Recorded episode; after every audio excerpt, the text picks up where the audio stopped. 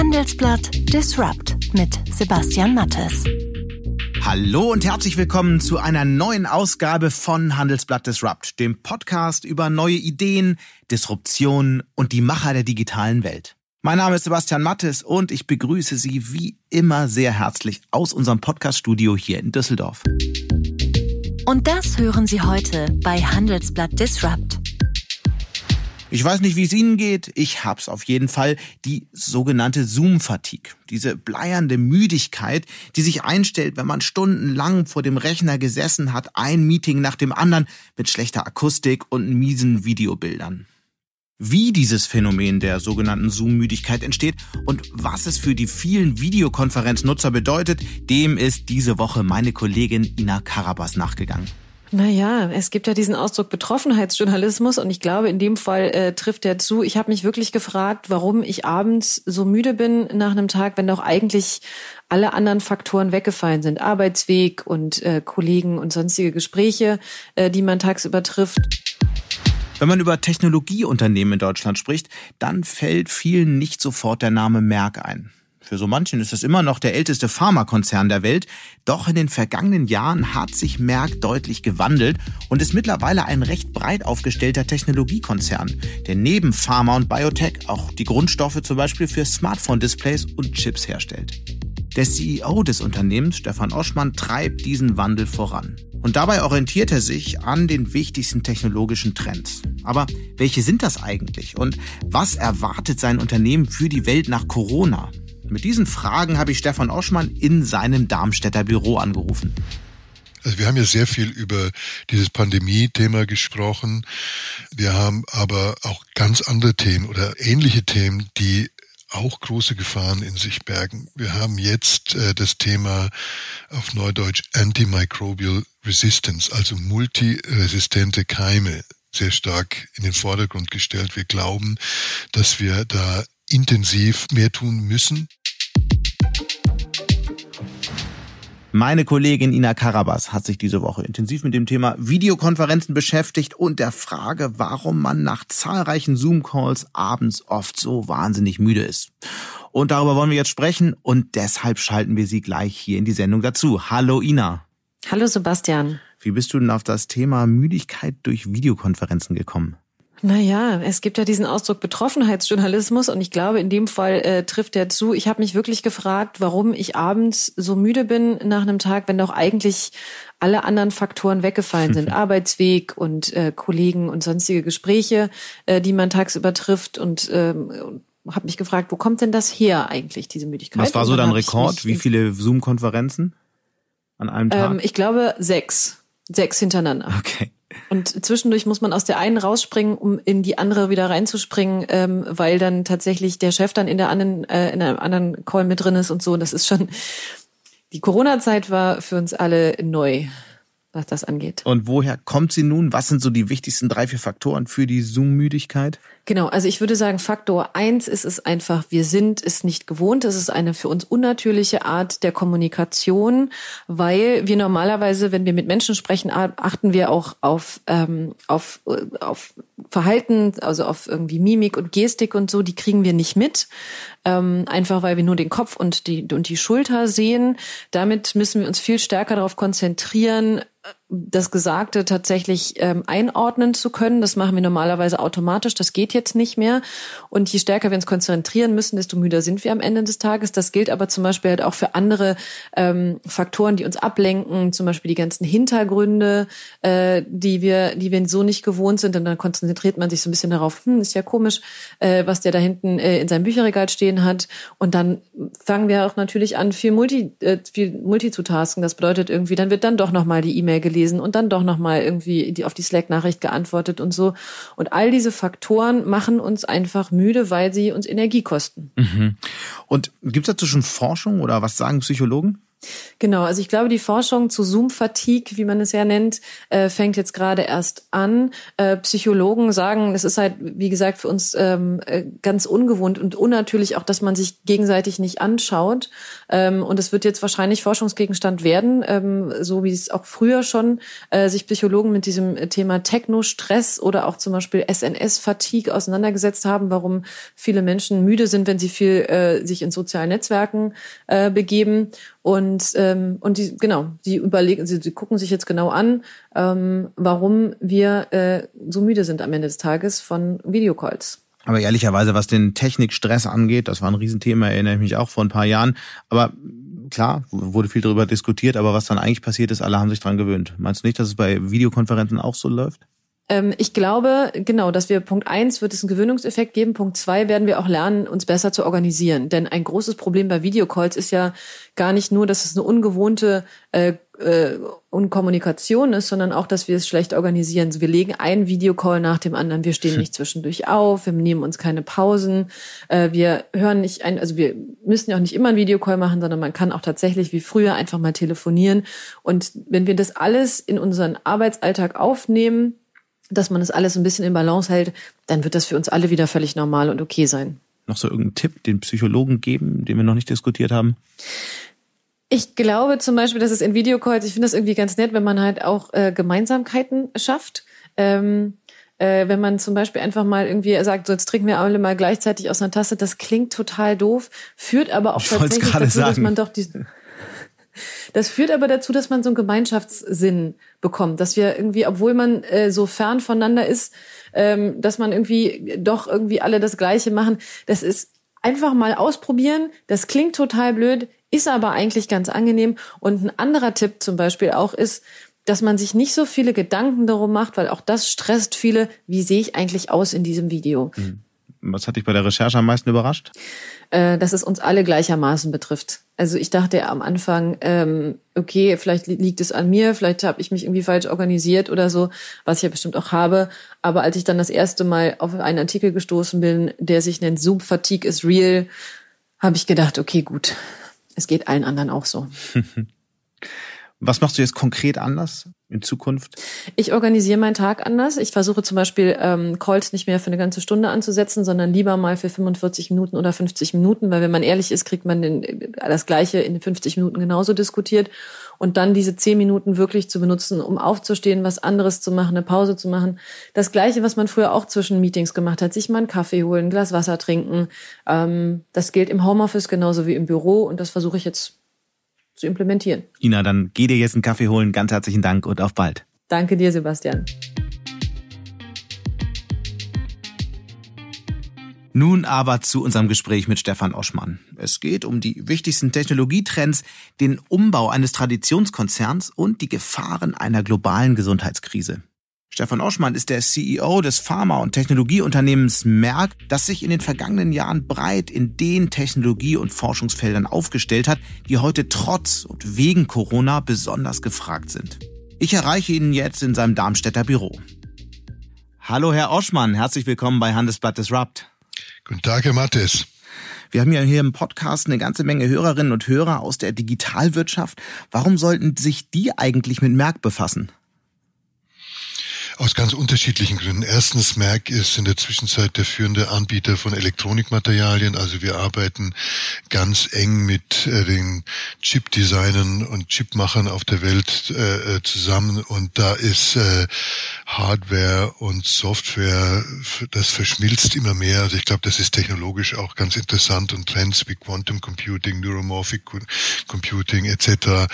Äh, sind da bestimmt für viele relevant. Und dann ist es so, dass in den anderen Bereichen, in denen wir arbeiten, in Biopharma, Healthcare und in Life Science, dass äh, es immer mehr datengetriebene Geschäftsmodelle gibt äh, und dass man heutzutage biomedizinische Forschung äh, auch nur noch äh, oder dass biomedizinische Forschung nicht mehr vorstellbar ist, mhm. ohne nennen wir es mal Big Data. Mhm. Bevor wir da tiefer einsteigen, nennen Sie doch mal vielleicht so eins, zwei Bereiche oder Dinge in unserem Alltag, in denen wir, bei denen wir permanent Kontakt mit Merkprodukten haben, ohne es vielleicht zu ahnen, zum Beispiel in iPhones. Also im iPhone, ähm, wir, wir, wir, wir dürfen nie sagen, welche Kunden bei uns welche äh, genau welche Technologie verwenden. Aber bei, bei, bei allen Smartphones können Sie sicher davon ausgehen, dass das Display, ob das jetzt Flüssigkristall ist oder OLED, dass das was mit Mac zu tun hat und dass die meisten äh, äh, Chips, die da drin sind, sowohl Logik wie auch Memory, dass, äh, äh dass dafür Mac-Materialien eine ganz, ganz ganz große Rolle gespielt haben. Mhm. Wenn Sie auf Ihren Laptop schauen, ist es äh, oder auf Ihr Tablet ist es genau das Gleiche. Okay, ich habe ein Tablet hier jetzt gerade vor mir, guck also quasi auf ein Merck-Produkt, spreche mit dem CEO von Merck. Es passt also perfekt zusammen. Sie kommen ja, mal mit einer persönlichen Frage zu starten, Sie kommen ja aus einer Tierarztfamilie, sind selbst Veterinär, dann waren Sie bei den Vereinten Nationen, später beim Verband der chemischen Industrie und leiten heute einen der größten deutschen Pharma- und Technologiekonzerne. Warum sind Sie eigentlich dann doch nicht Tierarzt geworden? Ja, also mein Vater war Tierarzt und ich habe auch Veterinärmedizin studiert. Das hat mir einen Riesenspaß gemacht. Habe im Studium dann gemerkt, dass ich mich sehr für Wissenschaft interessiere, dass mir das, äh, dass mir das sehr viel Freude, sehr viel Freude macht. Habe dann promoviert, intensiv wissenschaftlich gearbeitet, hatte dann die Gelegenheit äh, äh, in der UNO in, ein, ein, in einem Kernforschungszentrum ein Labor zu leiten und viele Projekte in Asien, in Afrika zu betreuen und bin immer, bin dadurch sehr intensiv in das Forschungsthema hineingekommen. Bin dann, war kurz, wie Sie gesagt haben, bei einem Verband und war dann bei bei einem großen amerikanischen Konzern, äh, ein Pharmakonzern, bei dem ich in der Forschung angefangen habe und bin dann immer mehr ins Management hineingekommen, kam dann zu Merck und Merck hat und habe am Anfang Pharma bei Merck gemacht und mhm. Merck hat ja ganz unterschiedliche Geschäfte und ich hatte die tolle Gelegenheit, mich in das Laborthema und Biotech Production sehr tief einzuarbeiten und eben auch Halbleiterindustrie, Elektronikmaterialien. Das macht mir, macht mir einen Riesenspaß und äh, was das verbindet, sind die Innovationsmechanismen, die da ganz ähnlich sind. Also das ist sozusagen der rote Faden Ihres Lebens. Wie, was wären denn so die Überschrift, wenn Sie die letzten 20 Jahre zurückdenken? Da habe ich noch nie drüber nachgedacht. Ich denke eher über die Zukunft nach. Äh, äh, also Überschrift über die vergangenen 20 Jahre redet man anders mal, würde ich vorschlagen. Gut, dann lassen Sie das tun. Lassen Sie uns für, für den Moment aber noch mal kurz in der Gegenwart bleiben. Die deutsche Wirtschaft steckt ja in einer schwierigen Lage. Lieferketten sind unterbrochen. Der Handelskonflikt zwischen den USA und China schwelt weiter. Und erste Länder erleben ja jetzt die zweite Corona-Welle. Und man hört auch die nächste oder die, die große Pleitewelle könnte jetzt im Herbst kommen. Was sind denn so Themen, die Sie nachts wach halten?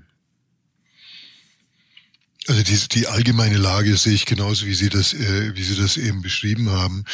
Äh, was Merck betrifft, äh, bin ich ganz zufrieden mit der Situation. Wir sind natürlich von der Krise auch betroffen, aber deutlich weniger stark als, als viele andere. Unsere Lieferketten waren sehr solide. Wir hatten uns intensiv auf das Thema vorbereitet, schon sehr früh. Dadurch, dass wir so engen Kontakt mit unserer äh, chinesischen Organisation hatten, mhm. hatten wir da sehr viel schnell, schnell lernen können. Ähm, wir sind betroffen dadurch, äh, können Sie können sich vorstellen, unser Life Science Geschäft. Es gibt sehr viel zusätzliches Geschäft jetzt. Es gibt hunderte äh, Impfstoffprojekte. Es gibt sehr viel Diagnostikprojekte. Äh, davon äh, profitieren wir äh, profitieren wir etwas. Im Healthcare-Bereich ist es gemischt, aber das ist relativ resilient. Äh, und in dem äh, Bereich, den wir Performance Materials nennen, der hauptsächlich Elektronikmaterialien ist, ist es so, dass einerseits die, die Semiconductor, die Halbleitermaterialien, die boomen, weil die Tatsache, dass alle Leute jetzt digital miteinander im Kontakt sind, das hat natürlich mit Software zu tun, aber da brauche ich Server dafür und die ganze Welt baut Server auf und die Orderbücher sind voll. Andererseits ist unser Pigmentgeschäft, was wir Surface Solutions nennen, das sehr stark von der Automobil- und der Kosmetikindustrie abhängt. Das ist natürlich auch negativ betroffen. Aber insgesamt äh, kommen wir, glaube ich, ganz gut durch die Krise auch. Wir haben uns sehr auf die Sicherheit unserer Mitarbeiter äh, äh und ihre Familien fokussiert mhm. und wir haben sehr wenig Fälle und haben Testungen überall aufgebaut und ich bin da ganz zufrieden und bin sehr stolz auf unsere Organisation. Also das heißt,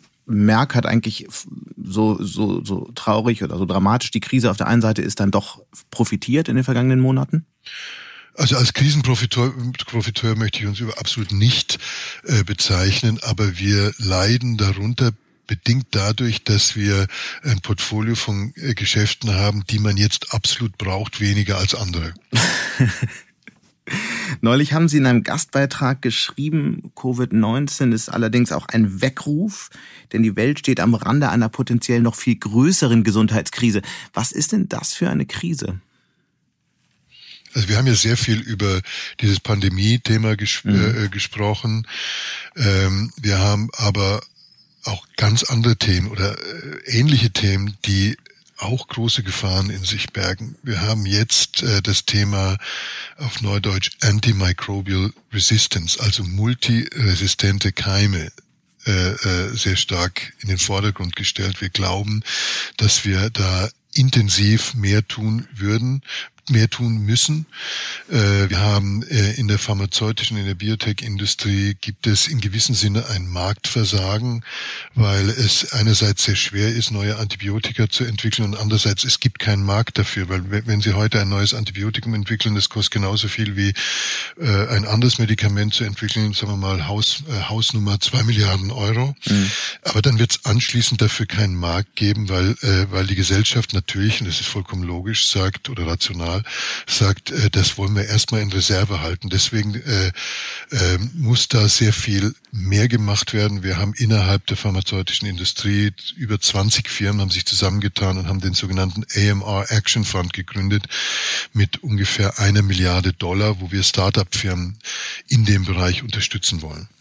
Aber das Thema ist ja nun wirklich nicht neu, sondern seit Jahren wird davor gewarnt. Ist es dadurch, dass wir jetzt in dieser Situation sind, dass man mit so großen Worten warnen muss, nicht auch ein Versagen der Industrie? Man hätte ja auch schon viel früher zu solchen ähm, Aktionen kommen können.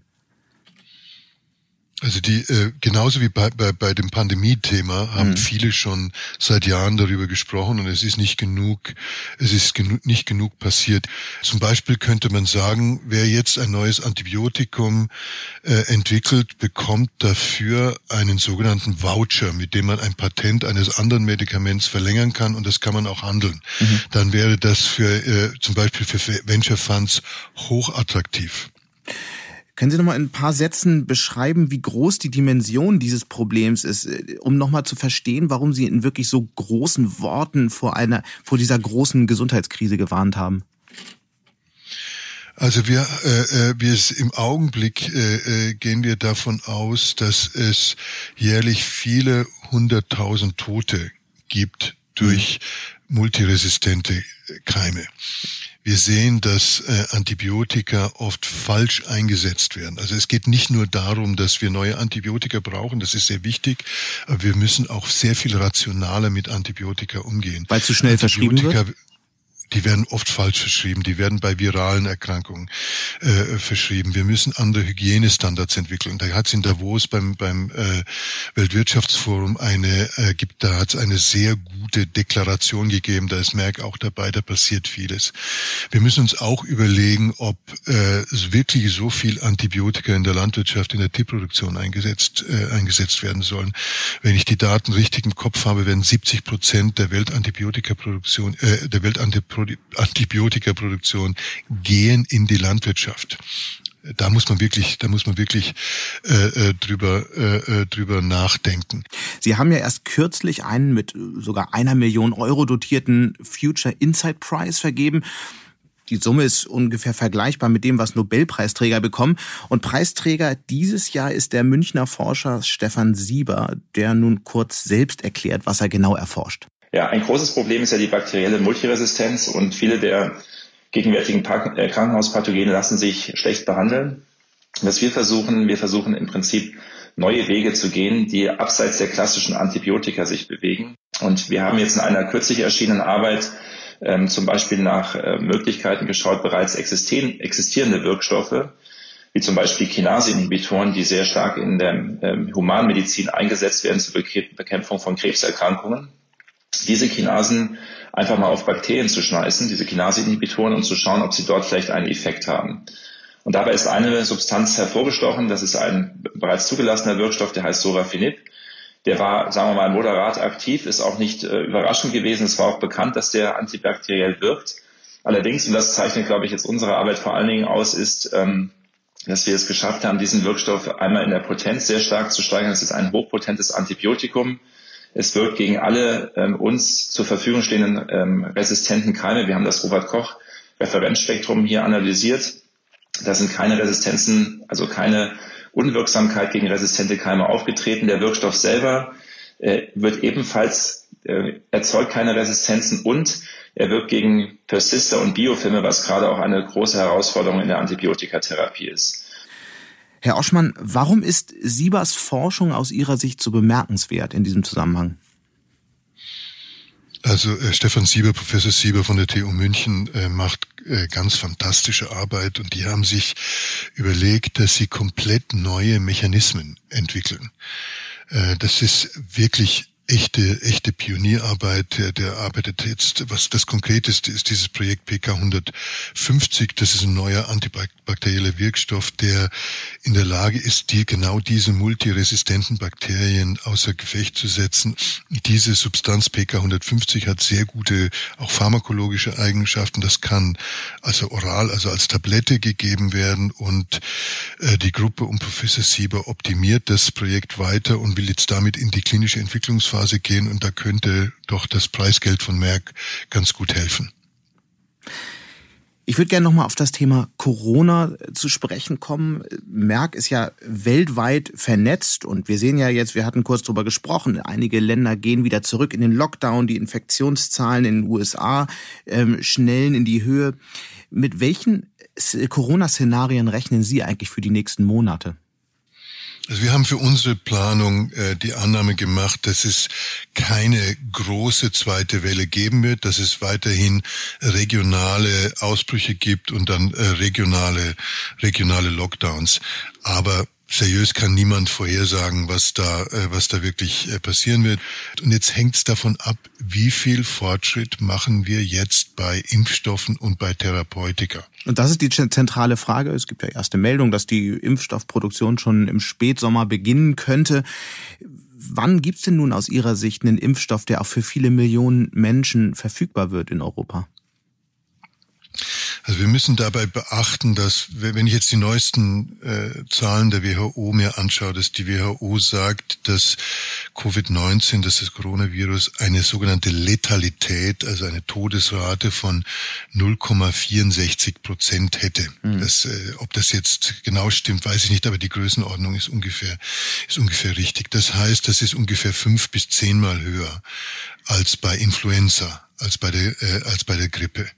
Das ist jetzt das ist keine Sache, die die ganze Welt ausrotten will, äh, ausrotten wird, aber das ist doch, das ist sehr ernst zu nehmen. Demgemäß muss man bei der Entwicklung von Impfstoffen und von, bei Thera von Therapeutika diese Sache in Betracht ziehen.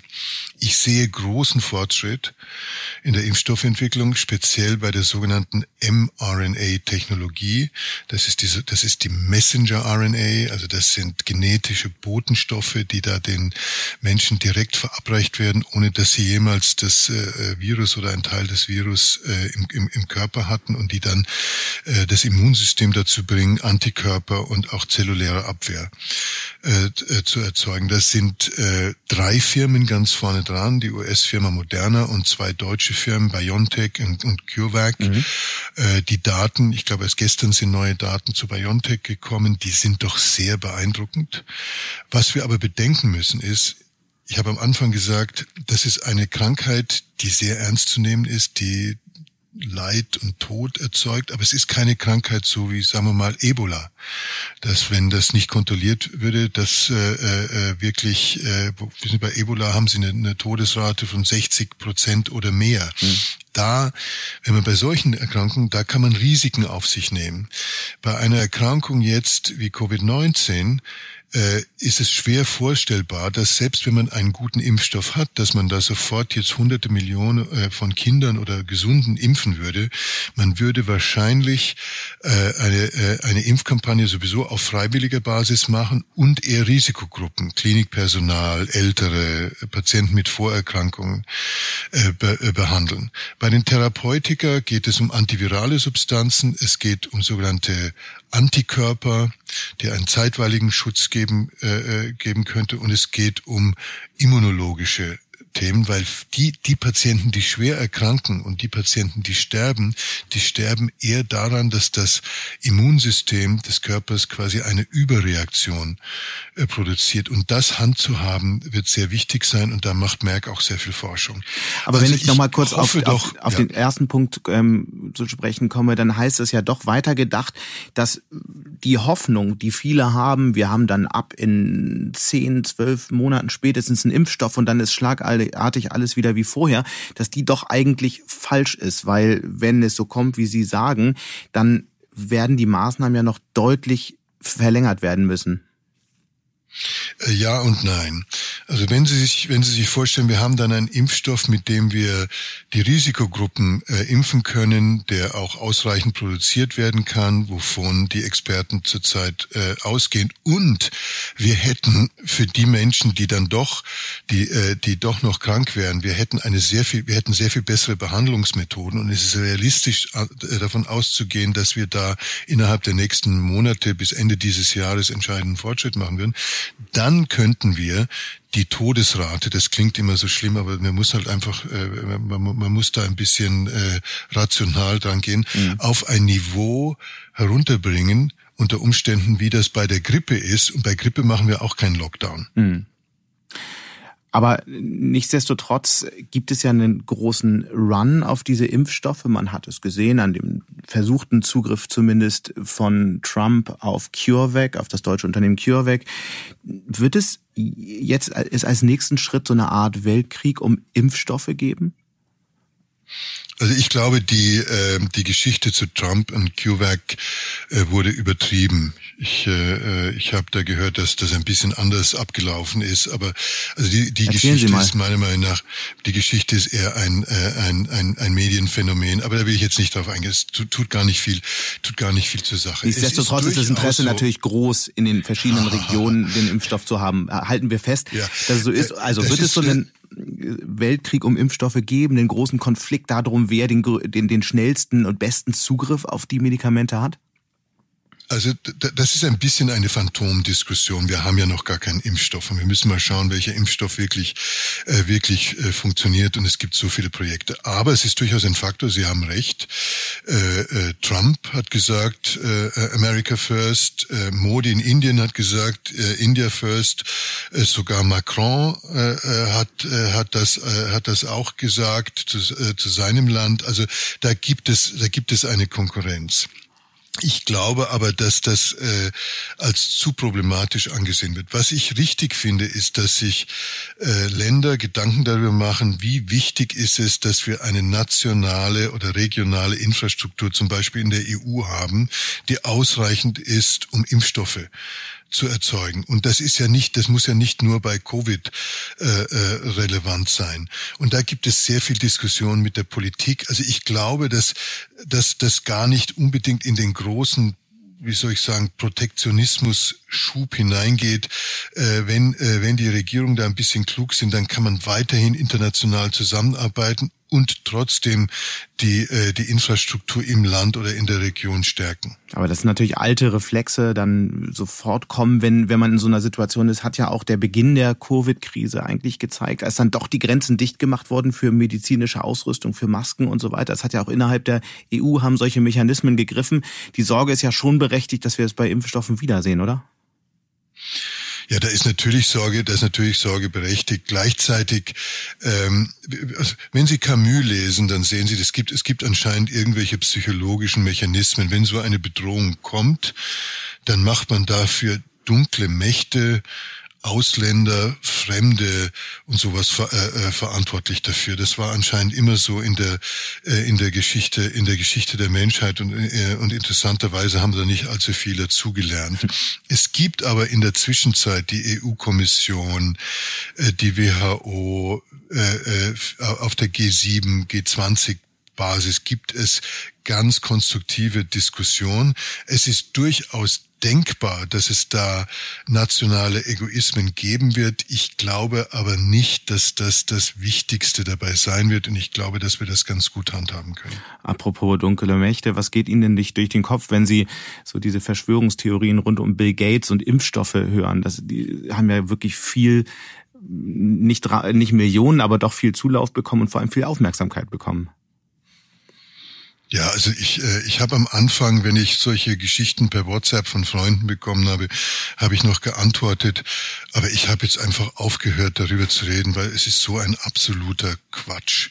Äh, Bill Gates, äh, äh, es gibt rechte und linke Verschwörungstheorien äh, gegen Bill Gates. Die, die Rechten sind diejenigen, dass Bill Gates die Welt beherrschen will und uns mit Vakzinen irgendwelche Chips einpflanzen will und dass wir da, ich weiß nicht, Aluhüte tragen tragen müssen, um uns da zu schützen. Also es ist so totaler Quatsch.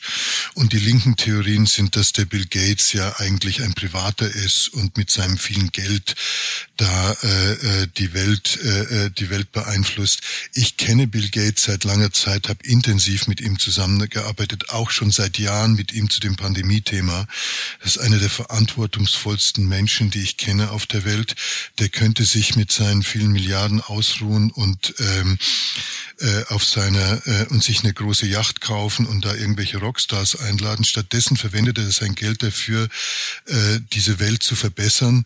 Äh, äh, ich finde ihn einfach, ich finde ihn ganz, ganz äh, toll und er hat auch diese ganze Entwicklungshilfeszene und die UNO-Szene ein bisschen aufgemischt, weil er eben moderne Managementmethoden da anwendet. Da wird er auch nicht das macht dann auch nicht immer so ganz beliebt, wenn man erfolgreich ist.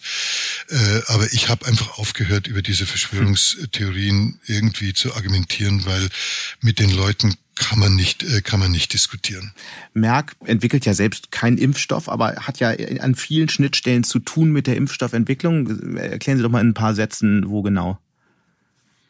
Ja, also das müssen Sie sich in der pharmazeutischen oder Biotech-Industrie ungefähr so vorstellen wie in der Automobilindustrie. Äh, eine äh, eine äh, Autofirma macht nicht alles macht nicht alles selbst. Die entwickeln äh, mit, mit Partnern zusammen Komponenten und bauen das dann zusammen. Und ganz ähnlich ist das bei uns auch. Wir sind mit unserem Life Science Geschäft einer der führenden Spieler in der Biotech-Produktion und der sogenannten Prozessdefinition. Äh, Biotech bedeutet, dass man über Zellen oder andere Dinge in der Zellkultur Substanzen herstellt, die man nicht chemisch synthetisiert. Äh, und dafür brauche ich sehr viele Geräte, brauche ich Zellkulturmedien, brauche äh, Reaktoren, brauche Reinigungs, äh, viele Reinigungsschritte und das, da ist Merck ziemlich führend dabei. Und wir arbeiten da eben auch in der Technologieentwicklung sehr früh mit unseren Partnern. Unser Life Science Geschäft arbeitet mit 45, 45 Covid-Impfstoffprojekten. Mhm. Sie hatten anfangs über den Halbleiterbereich gesprochen bei Merck. Das ist ja so ein Feld, in dem es weltweit große Konkurrenz gibt. Ist das überhaupt ein, ein, ein Bereich, in dem Deutschland auf Dauer international überhaupt mitspielen kann? Also wir haben in, Deutsch, in Deutschland oder in Europa, wir haben einige Chip-Designer, das ist, äh, das ist Infineon, das, mhm. das ist NXP. Äh, wir müssen aber da mehr machen. Ähm, äh, es gibt oft die, die, den Gedanken, dass wir bei künstlicher Intelligenz einfach so, dass wir da ein paar hundert Millionen in, in, äh, äh, für, für äh, Softwareentwicklung ausgeben, dass wir da führend sein können. Das halte ich für verfehlt. Es gibt immer mehr äh, die Tendenz, dass, äh, dass ich gar nicht mehr in die Cloud gehe, sondern dass ich, dass ich die Logik direkt im, äh, im Chip habe. Und ich habe, ich habe gesehen, dass äh, äh die Bundesregierung äh, auch in diese Richtung jetzt agiert. Und wir haben in Europa, wir haben tolle Forschungseinrichtungen, wir haben das weltführende Halbleiterforschungsinstitut in, in Belgien. Wir müssen da herum ein Ökosystem aufbauen, dass wir dass wir mehr Innovation in dem Bereich in, in, in Europa haben und wir müssen uns auch überlegen, ob unser Wettbewerbsrecht da immer noch äh, immer noch adäquat ist. Was heißt wir das? Wir brauchen da auch europäische Champions. Was heißt das? Also Sie, Sie fordern, dass, dass sich die, die Hersteller forschenden Unternehmen zusammenschließen können?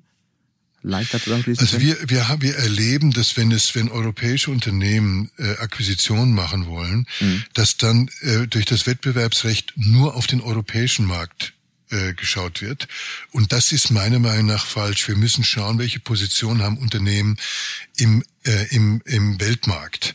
Wir, das ist einer der Gründe, warum wir bei den digitalen Plattformen äh, einer, nicht nicht der nicht der mhm. einzige, einer der Gründe, warum wir da bei den digitalen Plattformen nicht da sind, wo wir sein, äh, äh, wo wir sein sollten. Bei den digitalen Plattformen ist meiner Meinung nach der Zug der Zug abgefahren. Wir müssen jetzt schauen, dass wir bei Chip Design stärker werden. Ist es auch eine Frage von technologischer Unabhängigkeit letztlich? Das wird ja viel, viel Absolut. mehr diskutiert. Jetzt letztlich auch im Zusammenhang mit Gaia X, dem großen Cloud-Projekt äh, der Bundesregierung, weil man halt feststellt, auf einmal die Hardware, die wir dafür brauchen, um diese europäische Cloud zu bauen, die kommt dann doch wieder von, von Anbietern aus Asien oder aus den USA. Und dann haben wir eben doch nicht die Unabhängigkeit, weil am Ende doch Techno Sicherheitsfragen auftauchen, wie im Zusammenhang mit Huawei zum Beispiel.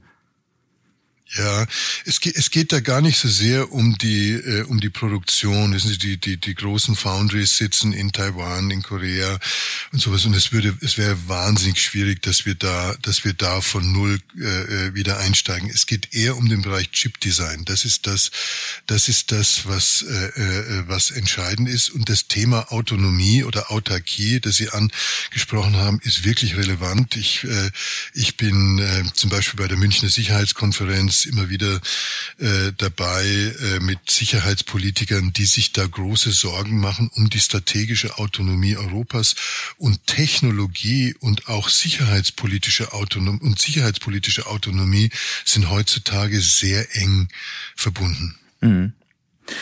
Das heißt, die, die Diskussion über Huawei ist die berechtigt, die, die Sorge, dass dadurch Sicherheitslücken in Mobilfunknetzen oder bei Cloud-Lösungen oder so entstehen?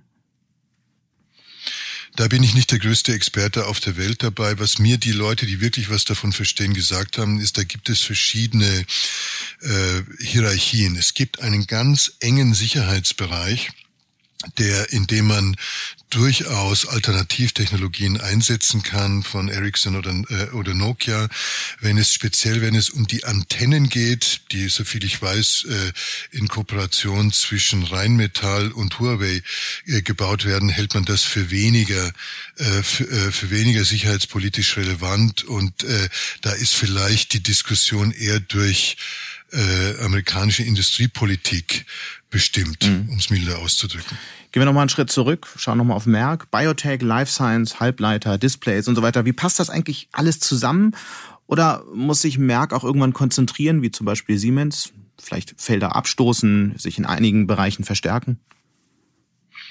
Also wenn Sie sich anschauen, was Merck über die vergangenen Jahre gemacht haben, wir haben ungefähr 50 Milliarden in unserem Portfolio bewegt. Mhm. Für eine Firma unserer Größenordnung, glaube ich, gibt es kaum irgendjemand, der da aktiver war. Wir haben Geschäfte verkauft und wir haben Geschäfte gekauft und haben unser Portfolio komplett gewandelt. Also da müssen wir uns in keiner Art und Weise äh, äh verstecken. Wir haben drei große Geschäftsbereiche, die hoch innovativ sind, die sehr forschungsgetrieben sind. Und was die verbindet, ist, wie man Innovation betreibt und wie wir mit Startups zusammenarbeiten, wie wir mit äh, Innovationsökosystemen in Israel, in China, in USA, anderswo, anderswo arbeiten. Wir merken jetzt in der Krise, dass eine solche Struktur mit einem etwas breiteren Portfolio uns sehr, sehr hilft, um da mehr resilient zu sein. Und ich glaube, daran wird sich nichts ändern. Äh, und wir sind da, wir sind auch ein Familienunternehmen. Wir sind 70 Prozent von Merck, gehören der Merck-Familie seit 352 Jahren. Und äh, als Familienunternehmen hat man da eine, äh, eine etwas andere Philosophie. Gleichzeitig sind wir sehr stark Kapitalmarkt, äh, kapitalmarktorientiert. Mhm. Aber wir sind sehr zufrieden mit unserem Portfolio. Gleichzeitig wird es weiter dynamisch bleiben. Sie haben ja immer wieder gesagt in Interviews und wir haben uns auch schon unterhalten darüber, dass Sie das Unternehmen in den vergangenen Jahren entlang von Technologietrends entwickelt haben. Was sind denn jetzt so die Technologietrends für die nächsten fünf, sechs, sieben Jahre, die Sie sehen, die, um die sich ein Unternehmen wie Merck kümmern muss? Also über Halbleiter haben wir schon gesprochen und äh, ich glaube, dass dabei eben diese Themen Neuromorphic Computing und, äh, und Quantum Computing äh, sehr, sehr wichtig, sehr, sehr wichtig sind. In der Halbleiterinnovation äh, ist das meist in, in den vergangenen Jahren über Physik getrieben worden, also über Lithografie, quasi wie eine, eine, Drucktechnik. Das geht immer mehr in Richtung, äh, in Richtung Chemie. Da muss die Miniaturisierung äh, wirklich äh, Quantensprünge machen und das ist, äh, und das ist möglich. Und da glauben wir, dass wir genau, genau da drin sind. In der Medizin sehen wir einerseits einerseits, dass dieses Thema Präzisionsmedizin immer relevanter wird. Wir haben jetzt immer häufiger oder quasi immer Neuentwicklungen im Krebsbereich, in anderen Bereichen. Wir haben von Anfang an sogenannte Biomarker, so dass wir sehr viel besser wissen, bei welchen Patienten kann das helfen, bei welchen wollen wir das nicht einsetzen. Dann sind das häufig nur, ich weiß nicht, eins, zwei, drei Prozent der Patienten, die eine gewisse Mutation haben, wo dann ein Arzneimittel wirklich sehr viel, sehr viel besser äh, hilft. Wir haben dann die, die, die sogenannten neuen Modalitäten, Gentherapie, mhm zellbasierte Therapie. Ich habe vorhin über Messenger RNA gesprochen. Also das ist wahnsinnig spannend. Wir haben dann die Themen Genomeditierung CRISPR. Auch da ist Merck führend. Wir sind der führende Anbieter von, äh, äh, von CRISPR-Kits und haben sehr viele, äh, sehr viele Patente dazu. Diese Märkte wachsen, wachsen sehr, sehr stark. Und dann sind wir in ganz anderen Bereichen. Etwas, was ich sehr spannend finde, ist, wir versuchen unsere Kompetenz im Zellkulturbereich anzuwenden auf neue Themen, zum Beispiel auf Clean Meat, also die biotechnologische Fleischproduktion. Wir haben vorhin gesprochen über Antibiotika und wie soll ich sagen, den ökologischen äh, Footprint der, der Landwirtschaft. Und da glauben wir, dass wir da hochattraktive äh, Alternativen bieten können für eine Welt, in der in voraussehbarer Zeit 10 Milliarden Menschen leben, die, äh, die hochwertiges, Protein, hochwertiges Protein brauchen. Und wenn Sie diese also Trends so sehen, heißt das auch, dass Sie in den Feldern noch zukaufen würden? Also in welchen, in welchen Bereichen schauen Sie sich zum Beispiel im Moment Unternehmen an? Also wir haben dem Kapitalmarkt gesagt, dass wir bis Ende 2021 keine großen Akquisitionen machen werden und äh, an, so, äh, an solche Ansagen halten wir uns. Äh, wir haben, äh, wir waren sehr aktiv. Wir haben 2015 Sigma Aldrich mhm. für 13 Milliarden gekauft. Wir haben letztes Jahr Versum Materials für äh, für 6 Milliarden gekauft und wir wir achten sehr auf unsere auf eine äh, eine konservative Bilanzierung und jetzt wird jetzt erstmal Schulden, Schulden abbauen. abgebaut ja. und das läuft ganz gut wenn man sich so anschaut, Sie wollen ja ein Technologieunternehmen sein und wenn man sich so anschaut, wie erfolgreiche Tech-Unternehmen weltweit wachsen, dann tun sie das vor allem in vielen, vielen Fällen ähm, auf Basis von datenbasierten Geschäftsmodellen. Davon hat Merck ja zumindest gemessen am Umsatz noch nicht so viel zu bieten, bis auf das Joint Venture mit dem ähm, US-Datenspezialisten Palantir. Was machen Sie da genau? Sie wollen ja das wissenschaftliche Labor digitalisieren. Wie muss man sich das genau vorstellen?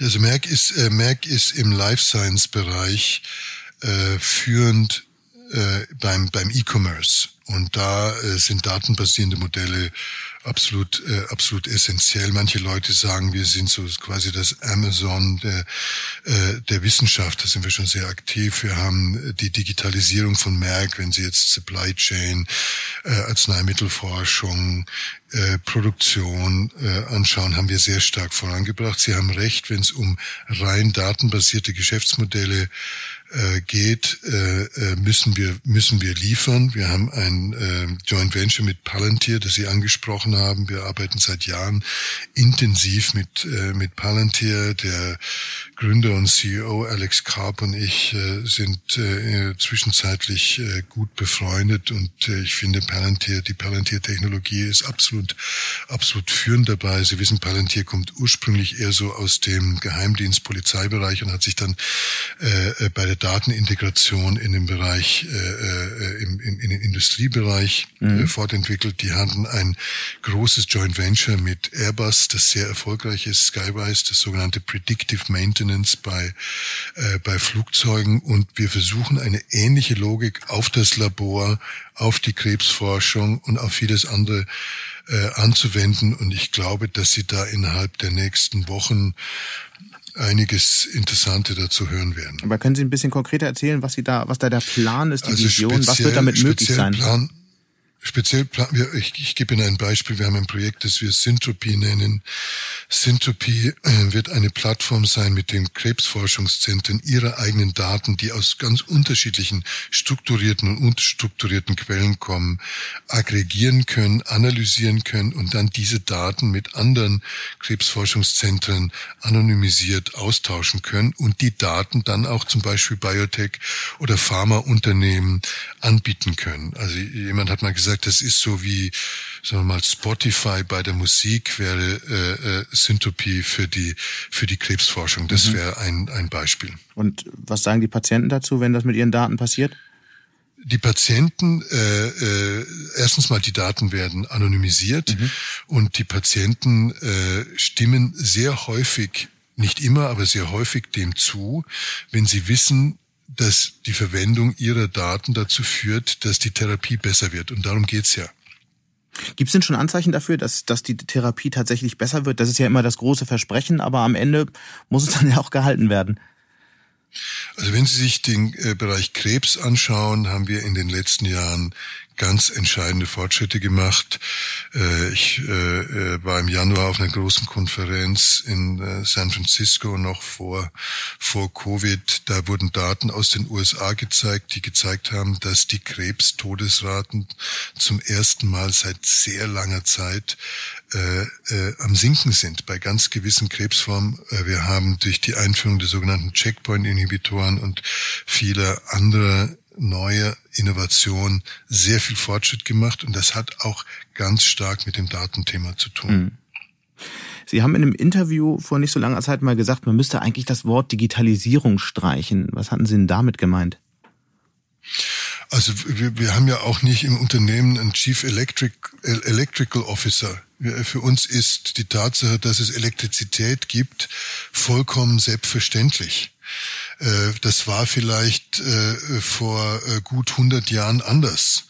Da hat man über Elektrifizierung sprechen müssen. Digitalisierung. Ich wünsche mir, in einer Organisation zu arbeiten, in der Digitalisierung etwas total Selbstverständliches ist und in dem äh, unsere Forscher, unsere Produktionsleute, unsere Marketingleute da sehr tech-savvy sind. Mhm. Da sind wir noch nicht ganz dort, aber ich habe ich hab das so vielleicht ein bisschen salopp zu, so definiert, wenn wir nicht mehr über Digitalisierung sprechen, dann sind wir wirklich so weit.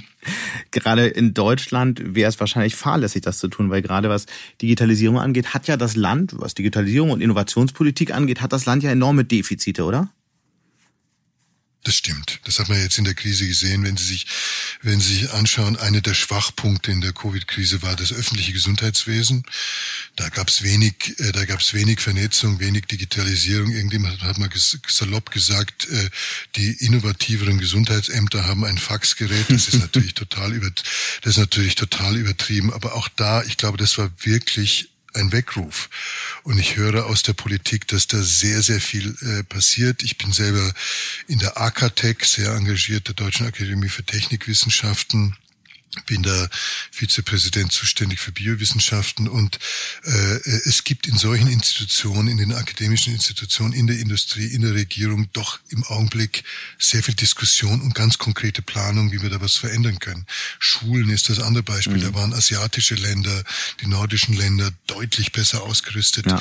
als wir. Ich hoffe einfach, ich bin einfach ein immerwährender Optimist, dass wir alle verstehen, dass wir da jetzt schnell mehr tun müssen. Aber wird der, war der Weckruf dann groß genug angesehen, äh, gemessen daran, wie groß die Schritte sind, die dann in China und in Abstrichen auch in den USA in diese Richtung gemacht werden? Also einen größeren Weckruf als diese Krise mit dem Lockdown äh, und den Folgen kann ich mir nicht vorstellen. Ich habe eine, eine Schätzung, ich glaube es war von der Weltbank oder vom IMF gesehen, dass wir im Augenblick pro Monat weltweit jeden Monat 375 Milliarden verlieren. Hm. Abgesehen davon, was es für menschlich, menschliches Leid äh, äh, äh, erzeugt. Also einen härteren Weckruf kann ich mir nicht vorstellen. Aber digitale Themen spielen aus meiner Sicht dann doch immer noch nicht die Rolle, die sie eigentlich spielen müssten in der Diskussion. Aber warten wir es mal ab. In, zum Schluss noch mal eine Frage über Zukunft, über Ihre Zukunft. In den nächsten Jahren wird sicherlich ja auch ähm, über ähm, Ihre Zukunft in dem Unternehmen gesprochen. Werden Sie noch mal verlängern? Bei Merck? good, äh, good try. Äh, also dazu macht Merck grundsätzlich keine Aussagen. Wir haben gestern ähm, äh, ein Announcement gemacht, dass äh, die äh, CEO unseres Healthcare-Geschäfts, Belenga Richo, meine, äh, meine Stellvertreterin wird. Äh, dann äh, Udit Bhatta, der CEO von Life Science, verlässt das Unternehmen und wir suchen äh, und wir suchen einen, äh, einen Nachfolger. Äh, ich mir macht meine Arbeit bei Merck wahnsinnig viel Spaß. Ich äh, bin in Kürze, ich bin in Kürze 63. Mhm. Man sagt jetzt heute 60 is the new 40. Und wenn Sie in viele andere Länder schauen, da gibt CEOs, die sind 85. Also äh, was auch immer passiert, ich äh, fühle mich auf der Höhe meiner Schaffenskraft und werde weiter aktiv sein. Aber wenn Sie dann irgendwann 85 sind, irgendwann ist die Zeit nach Merck angebrochen. Was, was macht Stefan Oschmann dann? Gibt es einen Plan? Gibt es Ideen? Ja, wie gesagt, also ich habe verschiedene äh, verschiedene Aufsichtsratsmandate und so weiter. Das macht mir sehr viel, äh, das macht mir sehr viel äh, sehr viel Spaß. Ich, äh, äh, wenn man ein gewisses Alter erreicht hat, wenn man einen, einen, ordentlichen Ruf hat, wie ich hoffe, dass ich ihn habe, und wenn man ein Netzwerk hat, gibt's äh, gibt's immer wieder sehr viele sehr viele Leute, die einen die einen ansprechen. Und ich habe auch ich äh, habe einige ich habe einige Hobbys. Ich habe so eine äh, Leidenschaft für Pferde, züchte gerne Pferde, es äh, gefällt mir wahnsinnig. Also äh, um mich muss sich niemand Sorgen machen. Stefan Oschmann, ganz herzlichen Dank. Danke, Herr Mattes. Und damit sind wir dann auch schon am Ende von Handelsblatt Disrupt. Wie immer freue ich mich über Kommentare in der Handelsblatt Disrupt LinkedIn-Gruppe oder senden Sie mir gerne eine Mail. Die Details finden Sie in den Show Notes. Dank an dieser Stelle auch für die tatkräftige Unterstützung von Sandy Clough und Migo Fecke und Regina Körner von Professional Podcasts.com, dem Dienstleister für Strategieberatung und Podcastproduktion. Wir melden uns nächste Woche Freitag wieder. Bis dahin wünsche ich Ihnen eine schöne Woche und interessante digitale, aber natürlich auch analoge Zeiten. Ihr Sebastian Mattes.